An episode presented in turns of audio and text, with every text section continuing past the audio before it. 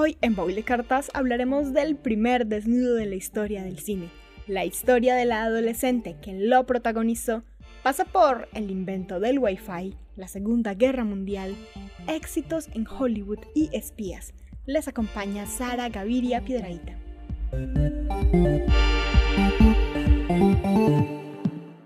La historia comienza en Viena.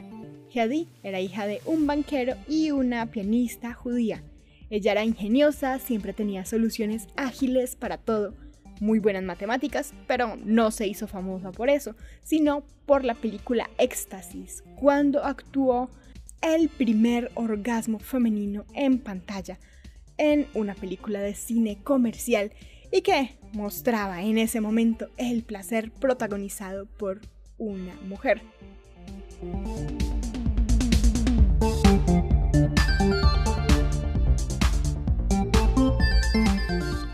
Para convencerla que hiciera ese desnudo, le dijeron que la cámara iba a estar muy lejos en una montaña y que ella casi no se iba a ver. Y es cierto, la cámara estaba muy lejos en una montaña, pero tenía un muy buen zoom que permitía grabarla. La película causó la vergüenza de sus padres el día del estreno y hasta la furia del Papa Pío XI, que intentó prohibirla. Es más, estuvo prohibida en muchos lugares, incluyendo Estados Unidos, durante más de 20 años. Sobre esta película, ella comentaría más tarde lo siguiente.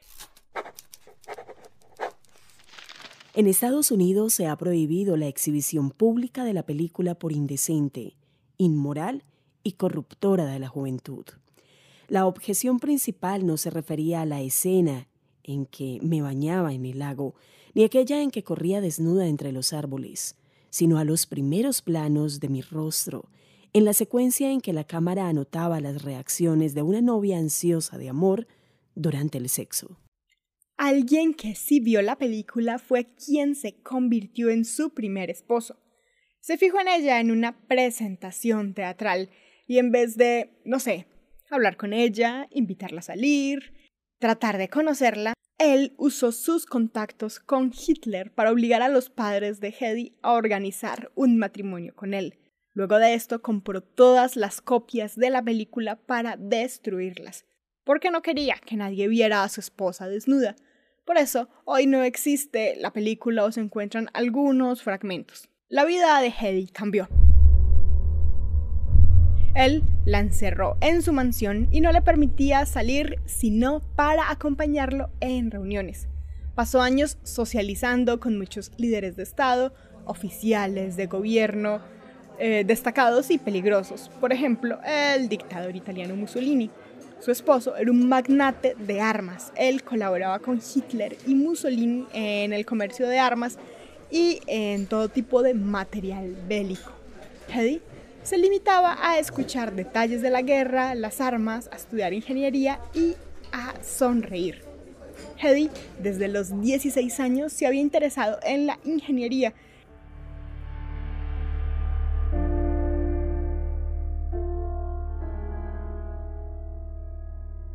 Y durante el encierro, ¿qué más iba a hacer? Se dedicó a seguir estudiando. Mientras tanto, utilizó toda su cercanía a las altas esferas nazis para recabar todo tipo de información estratégica que sería muy valiosa en el futuro para las fuerzas aliadas y que inspirarían su gran descubrimiento tecnológico. Pero ¿cómo escapa de este encierro para volverse una estrella de cine y patentar un invento? La historia se pone aún mejor. Les cuento después de una pausa. Hedy Lamar nunca tenía una oportunidad de salir de la mansión. Es más, su esposo le puso una asistente para que la cuidara, estuviera pendiente de ella y para que ella misma nunca tuviera que salir. Pero se dice que Hedy logra seducir a su asistente y escapan juntas a París. Aunque hay varias versiones sobre este hecho, hay algunas que dicen que ella simplemente durmió a su asistente y salió disfrazada de ella. En una más dicen que ella salió por la ventana del baño de un restaurante, tomó un carro hasta París y luego tomó un barco hasta Estados Unidos.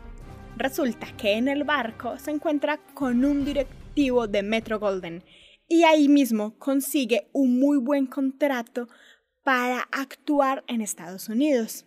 Ella era muy recordada por la primera película que había hecho, Así que la gente la reconocía y cuando llega a Estados Unidos se convierte en la que se consideró en ese momento la mujer más hermosa del mundo, o al menos la mujer más hermosa del mundo del cine. Tras esto se convirtió en una real estrella emergente de los años 30. Su imagen era exótica, romántica, literalmente arrebatadora. Todo el mundo hablaba de ella. Y si bien Hedy era toda una estrella de Hollywood, actuaba, estaban portadas de revistas, sus intereses estaban en apoyar a los aliados. Recordemos que ella era judía, su familia era judía y quería trabajar por los aliados y por acabar la guerra. Así que recorrió Estados Unidos participando en eventos donde se invitaba a personalidades a donar bonos para acabar la guerra. Se dice que con su presencia ella lograba recaudar más de un millón de dólares en un solo día. Y recordemos que son los años 30, así que estamos hablando de muchísimo dinero. La carta que escucharemos a continuación era una carta genérica, era un formato que tenía para agradecer a las personas que donaban o a las personas que se le acercaban. Querido amigo, por favor, acepta mi agradecimiento por tu carta. Esos mensajes me dan mucho ánimo. Mi papel más reciente fue con Robert Young en la producción de Kim Vidor del bestseller H.M. Pulhan-esque. Gracias de nuevo. Con sinceridad, Hedy Lamar. Hedy Lamar Metro Golden Mayer, Estudios Culver City, California.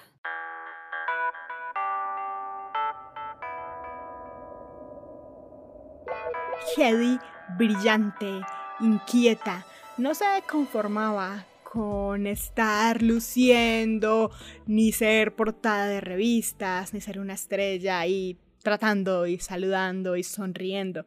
Ella quería estar vinculada activamente la vida social en Hollywood la llevó a conocer a un pianista que estaba experimentando con la mecanización de la música a través de artefactos inalámbricos. Así que a Hedy se le ocurrió aplicar esa misma idea con lo que ya había estudiado de física y matemáticas Así que trata de adaptar esa pianola a un dispositivo de comunicaciones que fuera muy difícil de interceptar. Así que hoy estamos agradecidos por el Wi-Fi, por el Bluetooth, por la tecnología móvil.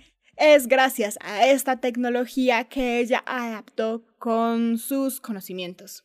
Ella siempre tuvo un gran interés en la ciencia, en las matemáticas, en los avances tecnológicos y especialmente en usarlos para acabar la Segunda Guerra Mundial. La idea de Hedy consistió en usar un rollo de papel perforado que permitía una frecuencia casi imperceptible que podía blindar las comunicaciones.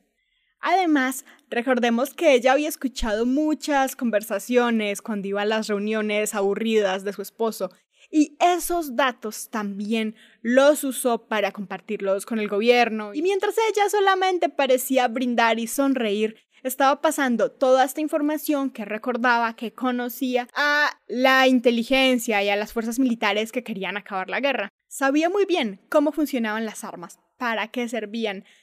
Entonces usó este conocimiento que tenía de las armas, lo combinó con la tecnología inalámbrica e imperceptible para hacer misiles que no pudieran ser rastreados. Y luego logró patentar ese invento y lo donó, donó la patente.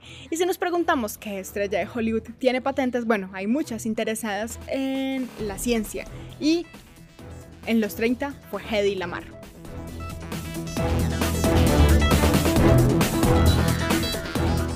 En 1942 se publicó su patente como un sistema de comunicaciones secreto. Ella le entregó la patente al ejército estadounidense, viajó para ofrecer sus servicios como científica al ejército, pero eh, no la tomaron muy en serio, no entendieron el trabajo que ella quería hacer y más bien la invitaron a que siguiera yendo a los eventos para recaudar fondos. Esta situación se repitió muchas veces. Ella quería seguir trabajando por la ciencia, por los descubrimientos, pero pocas veces fue tomada en serio y en ningún momento tuvo una oportunidad real de trabajar en un laboratorio o en un lugar donde se tomaran en serio sus experimentos. Ella creía que esto correspondía a una terrible maldición, que nadie le ponía cuidado porque era muy hermosa, y así que habla de la maldición de su belleza en este texto. Mi cara es una máscara que no puedo quitarme. Siempre tendré que vivir con ella. La maldigo.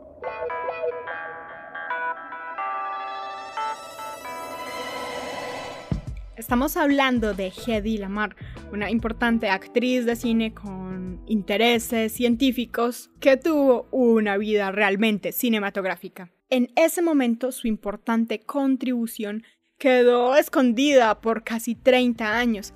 Se vino a usar muchísimo más tarde.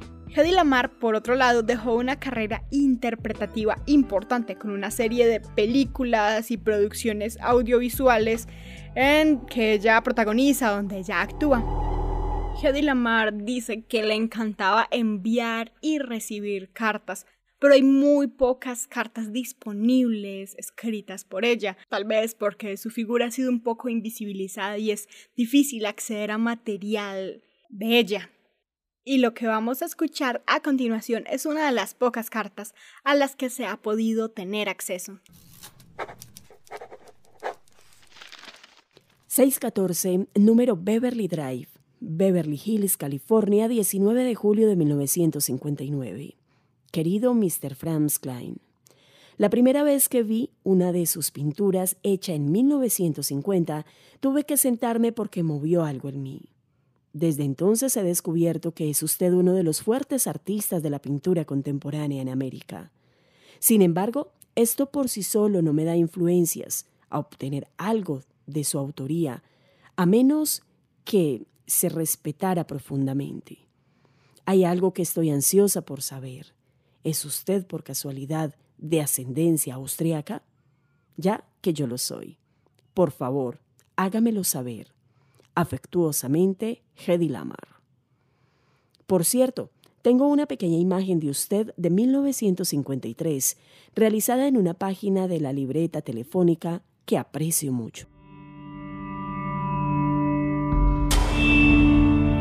Así estamos llegando al final de Baúl de Cartas con la historia de Hedy Lamar, una mujer que mostró al mundo su valentía, su talento, su inteligencia y su belleza una vida digna de una novela o de una película de aventuras. Hoy se despide de ustedes Sara Gaviria Piedraíta.